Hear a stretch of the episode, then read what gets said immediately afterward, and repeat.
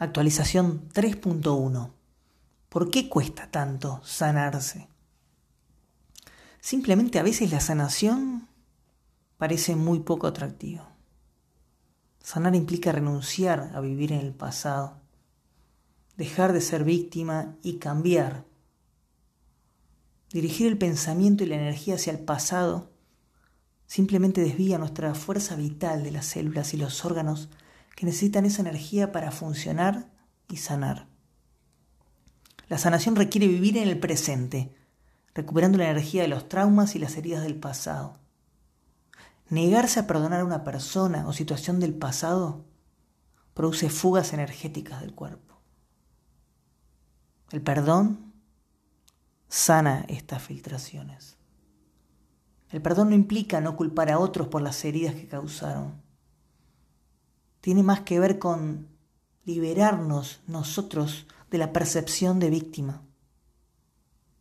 Cuando podemos ver un acto doloroso como parte del proceso de la vida, como un mensaje o un desafío, en lugar de una traición personal, la energía vital fluye de vuelta a los circuitos de energía de nuestro cuerpo.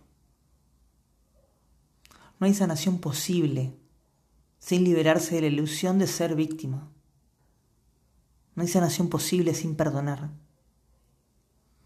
Así que, si quieres sanar realmente, uno de los primeros pasos es perdonar todo aquello que haya quedado pendiente en tu vida.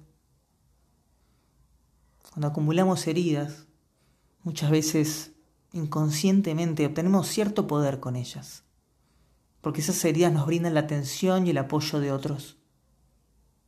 Las heridas se pueden convertir así en una forma de manipular y controlar a los demás. Perdonar realmente hace milagros, porque simplemente estás descargando esa mochila que llevaste tanto tiempo sobre tus espaldas. Esa mochila que por momentos te olvidas que llevas cargando, pero ahí está, siempre contigo.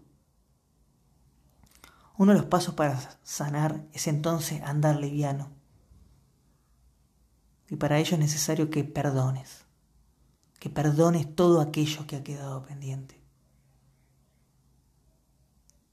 También, a medida que descubrimos quiénes somos y nos conocemos y comenzamos a amarnos, muchas veces descubrimos que para sanarnos quizás necesitamos hacer cambios en nuestro estilo de vida, en el entorno y en la forma de relacionarnos con otros.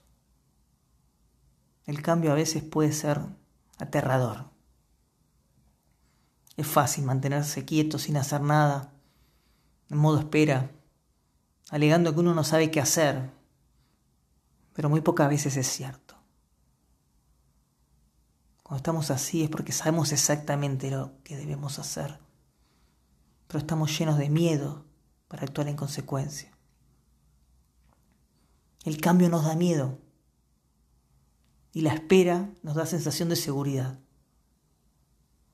cuando en realidad la única manera de obtener ese sentimiento de seguridad es entrar en la aventura de los cambios y salir por el otro lado, sentirse vivo otra vez. La sanación requiere acción. La sanación requiere cambios en ti. Entonces, ¿quieres sanar? Entonces es momento de accionar para cambiar todo aquello que necesites cambiar y entonces sí, comenzar a sanar.